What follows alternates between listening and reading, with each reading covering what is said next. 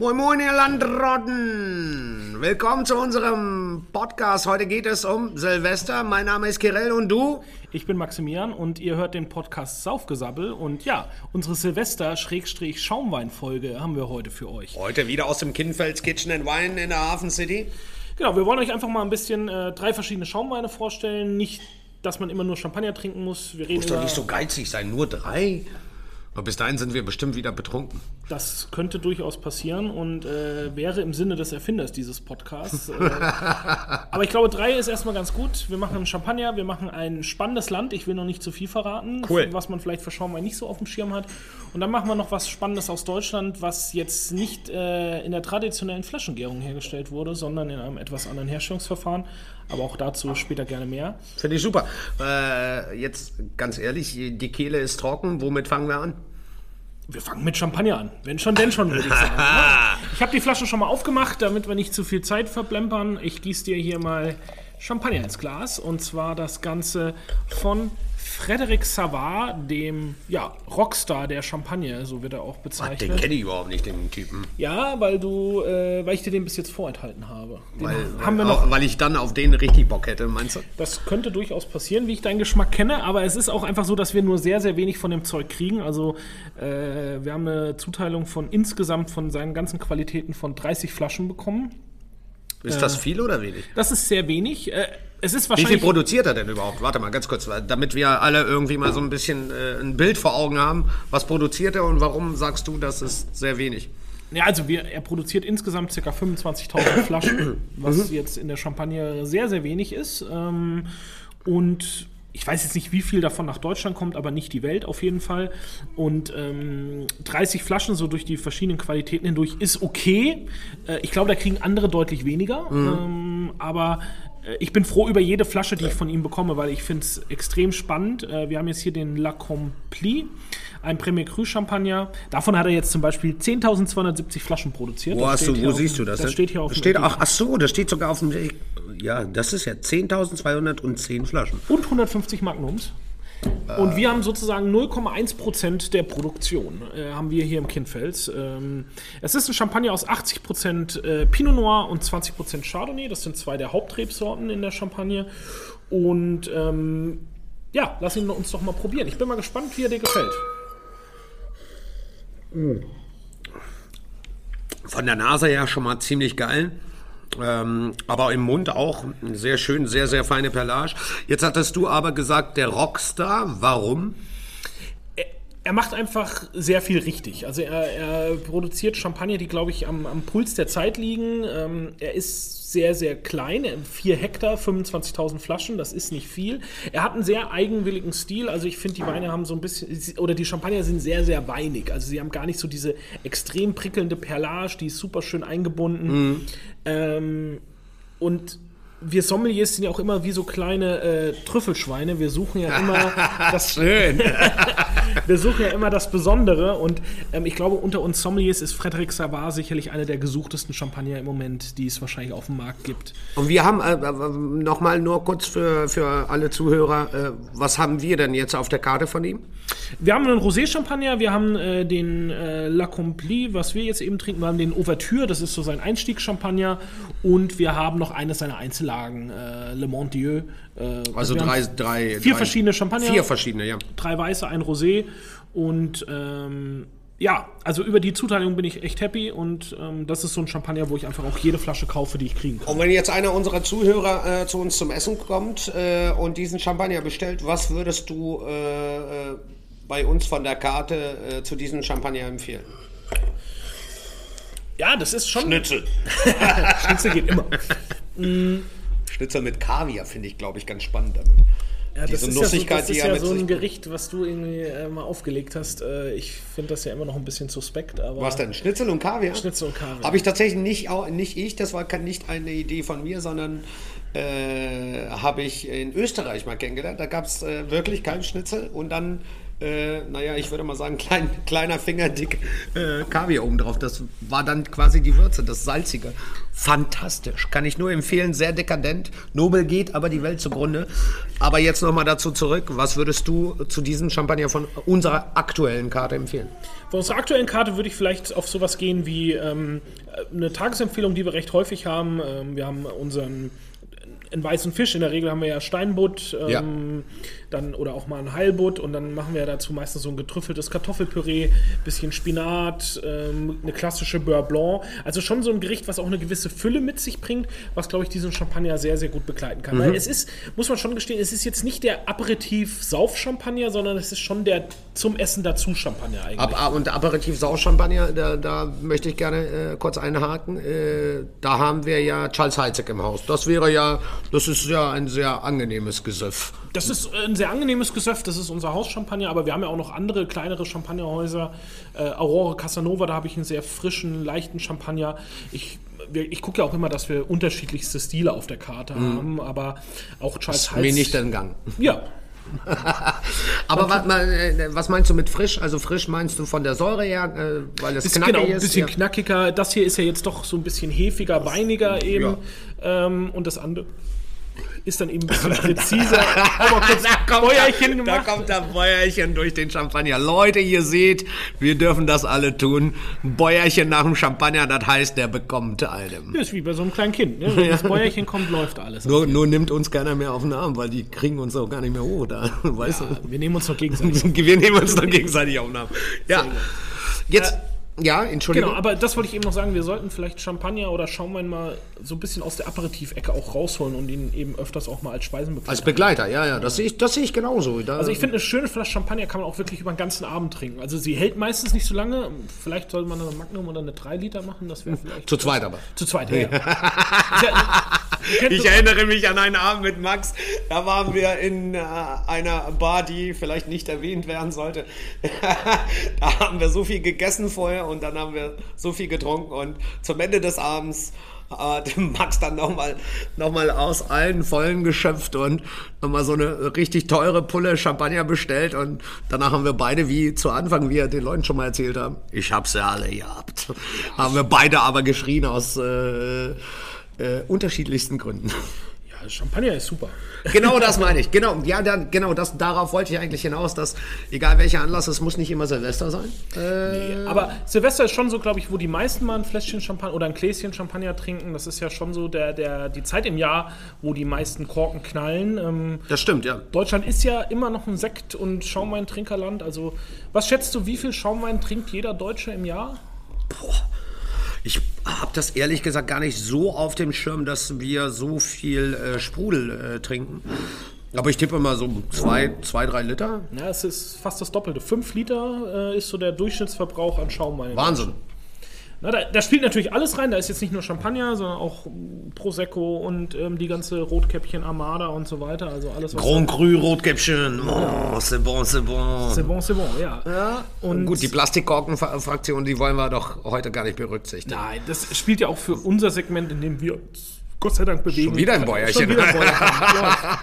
Aber was passiert denn, wenn ich an Silvester sage, mein Gott, ey, jetzt habe ich irgendwie 40 Jahre lang Champagner, naja gut, das wäre jetzt etwas übertrieben, aber immer Champagner zu Silvester getrunken und was ist, wenn ich äh, sage, ich möchte irgendwas trinken, was, naja, außergewöhnlich ist, was ich vielleicht in Deutschland nicht, also was heißt in Deutschland nicht finde, aber vielleicht, ja, außergewöhnlich ist, glaube ich, der richtige Ausdruck. Was wäre für dich außergewöhnlich oder was wir gar nicht so auf dem Schirm haben? Da weiß ich doch, dass du da was im Petto hast für uns. Ich habe da was vorbereitet. Lass mal, lass mal austrinken. ja. Voilà. Und zwar habe ich. Boah, dieses Saufen, ne? Das ist ja Wahnsinn hier. Sonst wärst du dich da auch nicht so. Ja, also ich bin äh, irritiert, dass du so äh, großzügig heute auch einschenkst. Muss ja leer werden, das Zeug. Ähm, etwas, was die meisten, glaube ich, für Sekt nicht so auf dem Schirm haben oder für hochqualitativen Schaumwein. Ähm, als nächstes im Glas Classic Cuvée von Night Timber und das ist ein Product of England. Was? England produziert Schaumweine? England produziert Schaumweine und nicht zu knapp. Jetzt ähm, muss ich auch ein Bäuerchen machen. Siehst du, jetzt hast du auch Bäuerchen. Ja, jetzt habe ich Bäuerchen. Das bekommt Läuft bei uns. ähm, nein, es gibt, ähm, also so in England südlich von London bis hin zur Kanalküste, Sussex, Kent, äh, die Region äh, sind Schaumweinregionen in England. Also und wirklich. nicht waren die klar. schon immer Schaumweinregionen? Was heißt schon immer? Also, also aus England grundsätzlich Wein. Also wirklich ernsthaft jetzt. Aus England Wein ist für mich unvorstellbar. Bis äh, zum heutigen Tag. Du kommst jetzt mit einem Schaumwein. Es ist, äh, es gibt schon relativ lange Weinbau in England, aber es ist sicherlich nicht für seine Qualität bekannt gewesen. Also wie auch was wir in Deutschland ja heute als Weinbau haben oder auch viel in Frankreich, auf was geht es zurück? Auf die Römer. Ja, klar, die, die Römer sind da. Die Römer haben alles, was sie erobert haben, direkt Wein angepflanzt. Weil äh, Wein war Teil der Bezahlung der Legionäre. Also jeder Legionär hat irgendwie vier, fünf Liter Wein am Tag bekommen. Was? Das wäre doch genau meine Zeit. Wo war ich denn da? Ja, du warst bestimmt, ja, du warst bestimmt so ein Gallier oder so. ja, einen Zaubertrank gekriegt, kein Wein. ja, aber es war, der Wein hatte früher deutlich weniger Alkohol, das ja. muss man sagen. Und man hat dem dann auch oft noch Beeren oder irgendwie sowas zugesetzt. Also es Damit süffiger ist. Ja, aber es war damals halt einfach sicherer oder gesünder, Wein zu trinken als Wasser. Weil Wasser, du hattest ja keine Kanalisation und so weiter. Mhm. Wasser war in der Regel dreckig, hat krank gemacht. Mhm. Ähm, äh, und von daher hat man eben als Flüssigkeit Wein zu sich. Wahnsinn, das wusste ich nicht. Scheiße, ich habe die Zeit verpasst. Ey. Ja, Vielleicht warst du ja dabei. Wer weiß, oder ah, du meinst, äh, ich wurde wiedergeboren jetzt. Ja, Deswegen haben wir uns beide kennengelernt, weil du äh, quasi mich, äh, naja, wie soll man, ruhig äh, mit Wein stellst. ich stelle dich ja selten ruhig mit Wein. Ja, ich nee, und, und, und, und, natürlich haben die, haben die Römer in England, nachdem sie Teile Britanniens erobert hatten, auch schon Wein angepflanzt. Das ist dann natürlich auch wieder ein bisschen verschwunden, aber ähm, zum Beispiel das Weingut Neitimer hat 1988 haben die ihre ersten Reben gepflanzt. Äh, also 30, 4, 35 Jahre jetzt. Na, so lange jetzt nicht her, ne? Es gibt auch ein bisschen ältere Weingüter noch, aber das Weingut Neitimmer, was wir jetzt hier im Glas haben, ist sicherlich das größte und bekannteste Weingut in, in England. Und mhm. es konzentriert sich schon auf Sekt. Es gibt auch Stillweine aus England, aber qualitativ erreicht doch Sekt einen höheren Standard als die Stillweine. Und mit, mit dem, äh, wird das mit demselben Verfahren wie Champagner? Äh? Genau, das ist die traditionelle Flaschengärung, ähm, ja. die benutzt wird. Ähm, oder wie die Champagnerwinzer sagen würden, die Methode Champenoise aber das dürfen eben auch nur die Champagnerwinzer sagen. Mhm. Wir außerhalb der Champagne müssen traditionelle Flaschengärung sagen. Und das ist eben das Prozedere, wo die Kohlensäure durch eine zweite Gärung in der Flasche entsteht. Ich kann es ja mal ganz kurz anreißen, wie Sekt hergestellt ja, wird. Erzähl mal. Ähm, du machst zuerst einmal einen Wein, einen sogenannten Grundwein. Das ist ein Wein, den du pur nicht trinken möchtest. Der hat extrem hohe Säure, ist wirklich auch nicht süffig oder so. Es ist einfach nur, ähm, Sektgrundwein wird nach anderen Maßstäben ge gemacht und geerntet als mhm. Wein, der zum Weintrinken gemacht ist. Ja. Sektgrundwein wird auch in der Regel deutlich früher gelesen, weil wir dann eben höhere Säurewerte haben, niedrigere Zuckerlevel. Aber brauchen wir nicht Zucker, um das zum Gern zu bringen? Der Grundwein wird in der, erreicht in der Regel so einen Alkoholgehalt von 10 Volumenprozent ungefähr. Mhm. Und dann äh, wird er schon auf die Sektflasche gefüllt. Und dann kommt die sogenannte ähm, Fülldosage dazu. Das bedeutet? Es wird eine Mischung aus Zucker, Hefe mhm. in die Flasche gegeben und das startet dann die zweite Gärung. Okay. Dann wird, also in der Regel wird dann Kronkorken drauf gemacht und dann wandern die Flaschen in die Keller der Häuser und reifen und reifen dann dort. Die liegen ganz normal flach. Wie wir sie in unseren Weinkühlschränken genau. äh, haben. Genau. Zu Hause oder. Aber es sind eben noch nicht mit dem Korken verschlossen, sondern sind mit einem Kronkorken in der Regel. Ja. Es gibt ein paar Häuser, die es auch mit Korken machen, aber in der Regel sind es Kronkorken. Okay. Ähm, Fünf, wenn wir jetzt über die Champagne reden, 15 Monate dieser Lagerzeit sind vorgeschrieben vom yeah. Gesetzgeber her. Für einen Non-Vintage-Champagner, für einen Jahrgang-Champagner sind 36 Monate mhm. vorgeschrieben. Und nach dieser Zeit darfst du dann den Wein degauchieren, also von der Hefe trennen. Ah, okay, das heißt degauchieren. Genau. Das ist dann, hat man vielleicht auch schon mal in so Videos gesehen. Früher hat man das mit diesen Rüttelpulten gemacht. Da hat man dann die Flaschen gedreht und immer weiter aufgerichtet, so bis sie nahezu senkrecht waren, sodass die Hefe in den Flaschenhals rutscht. Wie kriegt man die da raus? Kommen wir gleich zu. Ah, sorry. Heute wird das fast alles mit Roboterarmen in sogenannten Kryopaletten gemacht. Das geht einfach schneller und effektiver. Mhm. Ähm, ich habe es tatsächlich vor ein paar Wochen, als ich in der Champagne war, gesehen, wie einer diese Flaschen gerüttelt hat. Dann habe ich ihn gefragt, wie viel schaffst du denn am Tag? Ja, so 16.000 Flaschen. Was? Dann läuft Alter, er halt da durch und macht ey. immer so einen halben Zentimeter, dreht er die Flasche. Äh, hoffentlich verdient der Mann viel Geld. Kriegt auch so drei Schutzarme, dass er keine Sehenscheidenentzündung kriegt. Ja, du und, ähm, Wahnsinn. Und, und sieht halt kein Tageslicht. Acht Stunden. Ne? Das ist. Äh, Dafür ist schön kühl bei ihm, ne? Also auch im Sommer. Auf jeden Fall, das ist halt dieses äh, Rütteln, ähm, um dann die, das, das in der Flasche befindliche äh, Hefedepot in den Flaschenhals zu Ja. kriegen. Und dann, ähm, früher hat man das eben mit viel Sch Schwung, hat man dann den Korken abgemacht, dann ist das rausgepflopft, war die Flasche schnell aufgerichtet und dann hat man eben mit der sogenannten Fülldosage dann wieder äh, Nake, also äh, mit der. Versanddosage, Entschuldigung, hat man dann eben aufgefüllt und hat dann auch das Zuckerlevel eingestellt des Champagners. Wir kennen ja dieses Brüt, extra Brüt, trocken ähm, und das wird eben mit dieser Dosage eingestellt, je nachdem, wie viel Zucker du dem Champagner wieder zugibst. Ja, da, da habe ich jetzt mal kurz eine Frage. Was ist denn äh, Secco, Demi-Secco? Was, sind denn das alles für ähm, Gerichte? Äh, Das sind, wie das, soll ich das verstehen? Ich, ich weiß ja nichts. Das ist ja der Vorteil. also, das sind die Grammzahlen, Grammzahlen an Zucker, die dem Wein zugegeben werden. Die sind in, äh, die dem Champagner dann zugegeben Ja, werden. das weißt du. Aber wie stellt denn äh, äh, einer unserer Zuhörer, der sich damit nicht so gut auskennt wie du, wie, wie finden wir denn heraus? Habe ich jetzt einen halbtrockenen, einen trockenen, einen mit etwas noch mehr trockenen? Ich habe keine Ahnung. Also wie, wie, wie ja- stelle ich denn fest? Vielleicht können wir ja mal so drei, vier Oberbegriffe ähm, als Tipp geben. Wenn man das liest, dann hast du das im Glas. Das können wir gerne machen. Also, der gängigste Begriff ist Brüt. Ja, das bedeutet. Das bedeutet eigentlich ähm, so viel wie trocken. Mhm. Ähm, und das sind bis 12 Gramm. Okay. Also in der Regel 6 bis 12 Gramm. Das ist diese Süßungs... Das ist Brüt. Das ist Brüt. Okay, was kommt danach? Danach kommt dann... äh, Was kommt denn danach? Äh, ich glaube, da kommt dann schon Demisec, glaube ich. Also halbtrocken. Okay. Das ist dann so, glaube ich, bis 18 oder so. Ich habe es jetzt auswendig nicht Nee, nee, nee, wir müssen ja nicht, ich glaube, wir müssen gar nicht auf die Grammzahl vom Zucker eingehen, sondern so, dass wir uns irgendwie orientieren. Also wir können. haben, es geht unten los mit Brüt Natur. Das ist dann, wo kein Zucker zugegeben wird. Das sind die ganz Ja. trockenen. Das sind Brut so viel, viele Winzer-Champagner sind eben Ja. Brüt Natur. Dann kommt in der Regel extra Brüt. Das Ja. ist dann noch extra trocken, wenn man es übersetzen würde. Mhm. Zum Beispiel der Frederic Savard, der, das war ein extra Brüt, weil er 4 Gramm hat. Ja, der ist auch furztrocken. Genau. Also bis 6 Gramm wäre es extra Brüt. Ja. 6 bis 12 ist dann Brüt. Das ist so das gängigste, wo auch so die großen Labels, Mhm. äh, auch unser Charles Heitzig ist Brüt zum Beispiel. Ja. Ähm, und dann geht es eben in den süßeren Bereich. Dann kommt Demisec und Sec. Und jetzt kommt das Verwirrende dazu. Sec Okay. heißt, wenn du es übersetzt, trocken. Aber Und wenn, du, und wenn du jetzt an einen der bekanntesten deutschen Markensekte denkst, Henkel trocken, ist Papp süß. ich habe keine Ahnung, ich habe es noch nie gesoffen, ehrlich gesagt. Das ist nicht so mein, mein Lieblingsschaumwein oder ne, ich, da trinke ich lieber äh, unseren Also- Hauschampagner. Das ist halt so ein bisschen das Verwirrende am Regal, vielleicht auch im, im Weinhandel und in der Supermarktecke. Wenn da trocken drauf steht, oder also nehmen wir Rotkäppchen trocken, Henkel trocken, das ist pappensüß, das Zeug. Okay, weil die einfach den Zucker zusetzen oder Genau, das ist, das ist diese äh, damit es auf die Masse schmeckt.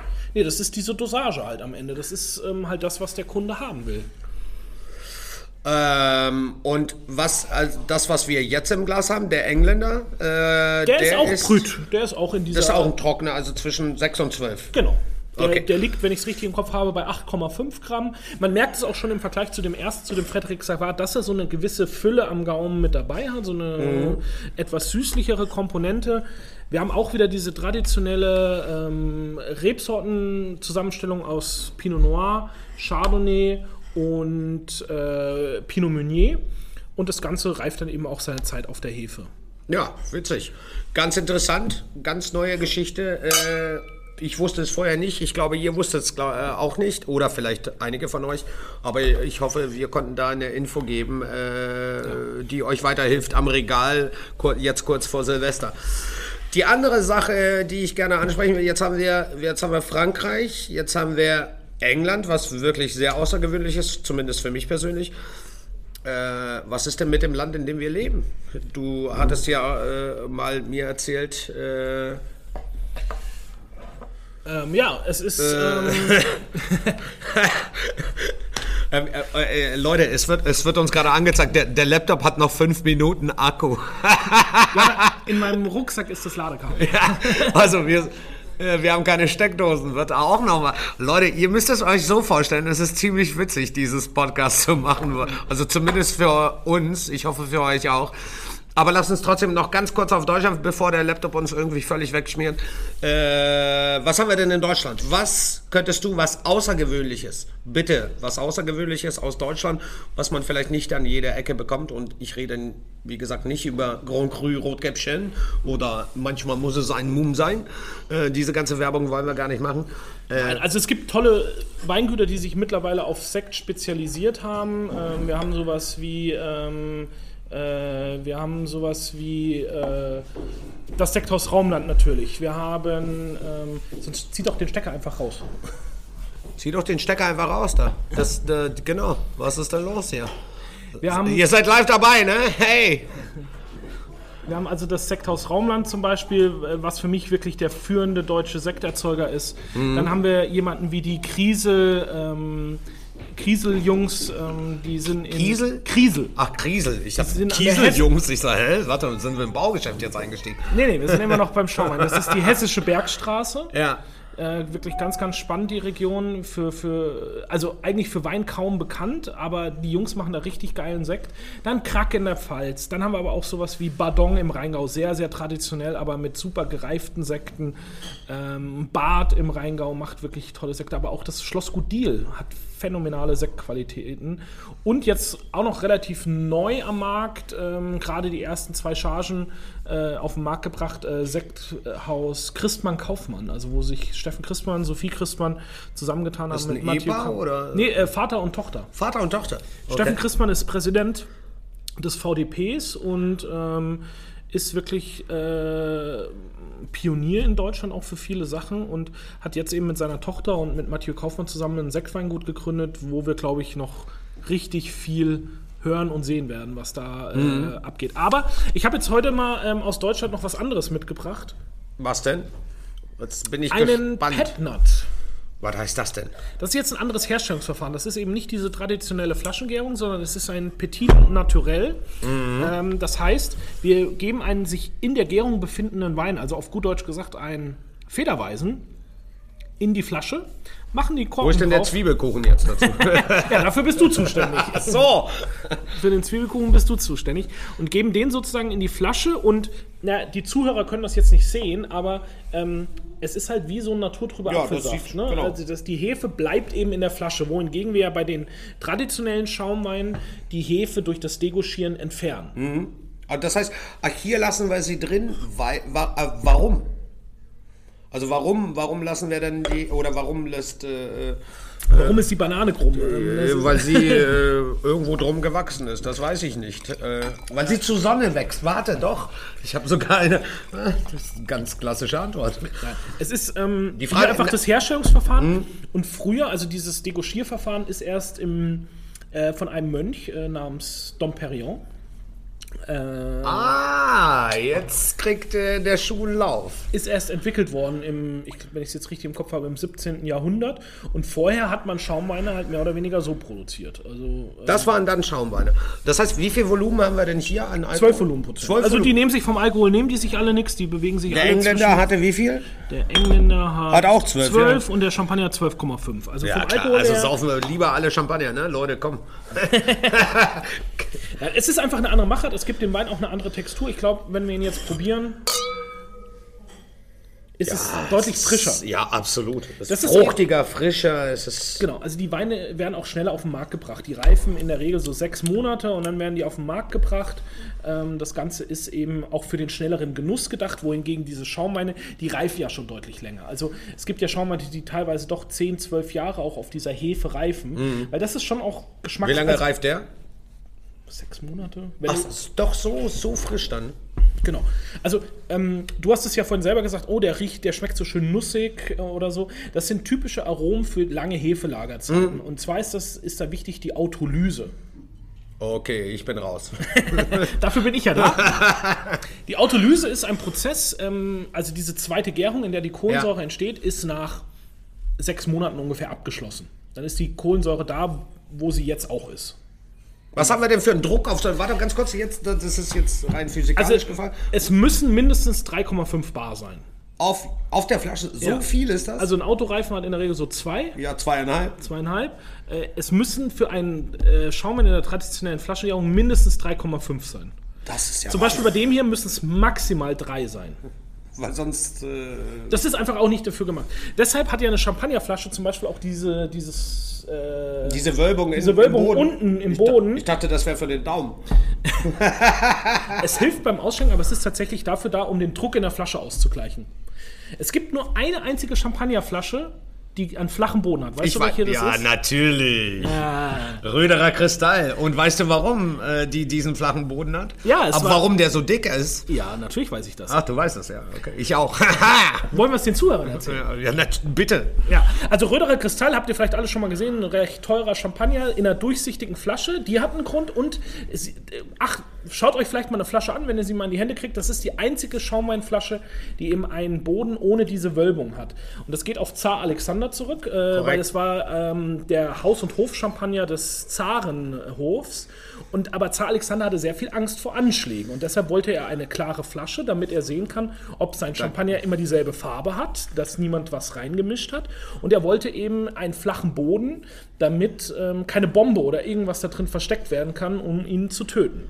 Deshalb, und Röderer hat gesagt, okay, ihr kauft den meisten Champagner von uns, dann gucken wir, dass wir das hinkriegen. Und der Boden von der Röderer Kristallflasche, ich habe es jetzt nicht ganz im Kopf, aber sind so zweieinhalb, drei Zentimeter Locker. dick, weil nur so kann die Flasche diesen Druck aushalten. Ich, ich kenne nämlich eine etwas andere abgewandelte Geschichte. Der Boden wurde so flach gemacht, damit, weil früher hat man Gifte quasi aus, aus dem Ring reingeschüttet und die haben sich nicht sofort aufgelöst und haben sich am Boden abgesetzt. Und deswegen hat er diesen flachen Boden gehabt, damit er sieht, ob da irgendein Gift oder irgendein Pulver reingestreut worden ist.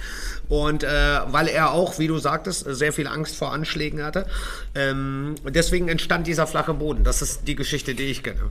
Läuft ja im Grunde aufs Gleiche raus. Ja, wir haben alle Angst, aber weißt Zar du, Alexander wollte nicht sterben. Das ist Ja. die äh, Geschichte dahinter. Ähm, aber das ist eben die einzige Flasche und äh, die einen anderen Boden hat und nur so hält eben die Flasche dem ganzen, dem ganzen dem, Stand, dem, dem Druck auch stand. 3,5 ist ja Wahnsinn. ey. Also es können bis zu sieben teilweise sein. Was? Ja. Aber da, da kannst du ja zum Mond einschießen mit. Und, Das ist ja Wahnsinn. und diese Autolyse ist dann eben, die Hefe zersetzt sich dann. Also Mhm. sie wird durch den Alkohol in der Flasche zersetzt und das ist eben das, was wir dann beim Champagner so als Brioche, nussig, Das, worauf ich stehe. das, worauf du stehst. Und je länger das, diese Autolyse durchlaufen wird, desto länger ist eben, äh, oder desto intensiver werden dann diese Aromen auch. Ja, das finde ich super. Und hier bei dem, das ist jetzt der Pur and Naked, der Petner, den ich mitgebracht habe aus Franken, äh, vom Weingut am Stein.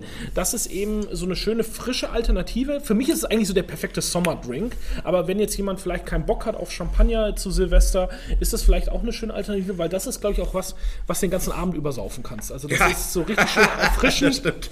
Meine Frau steht ja auf das Zeug hier. Also Ich so. pack den ja auch immer im Sommer in einen offenen Ausschank bei uns auf der Terrasse, weil das ist einfach Ja. so ein richtig Frisch, geiler lecker. Sommerdrink. Das macht richtig Laune und ähm, ist eben was Schönes, Aromatisches. Aber jetzt haben wir viel drüber ge gesprochen. was- Getrunken. Jetzt haben wir viel drüber getrunken. Aber wir haben auch viel drüber gesprochen, was wir denn trinken. Aber Kirill, was ist denn für dich typisches Silvesteressen? Äh, also für mich, für mich persönlich, was ich persönlich immer sehr gut finde, ist ganz viele Kleinigkeiten auf dem Tisch und äh, eine gesellige Runde. Es muss einfach äh, äh, viele verschiedene Dinge geben. Das Klassischste natürlich, was ich am liebsten hätte, was ich immer gerne hätte, aber nicht immer möglich ist, ist Kaviar, Blini und Creme Fraiche. Mehr braucht der Mensch nicht. Dazu ein Sprudel, wie ich auch immer gerne dazu sage, ein bisschen Puffwasser. Äh, kommt vom Puffreis, möchte ich hier nochmal an dieser Stelle erwähnt haben, weil es aufge... Naja, äh, das, das wäre für mich etwas. Ich glaube aber, äh, es geht gar nicht um äh, mich, es geht um euch alle da draußen. Äh, esst, äh, was ihr wollt, trinkt, was ihr wollt. Wir äh, können ruhigen Gewissens, äh, ich glaube, empfehlen, Champagner, nicht Champagner, Deutschland, nicht Deutschland. Es gibt so viele Alternativen. Wenn die Leute Bock haben, noch Informationen brauchen oder das Thema noch, weil ihr, wie ihr hört, äh, ist das Thema unendlich. Ähm, schreibt uns auf Facebook, Instagram.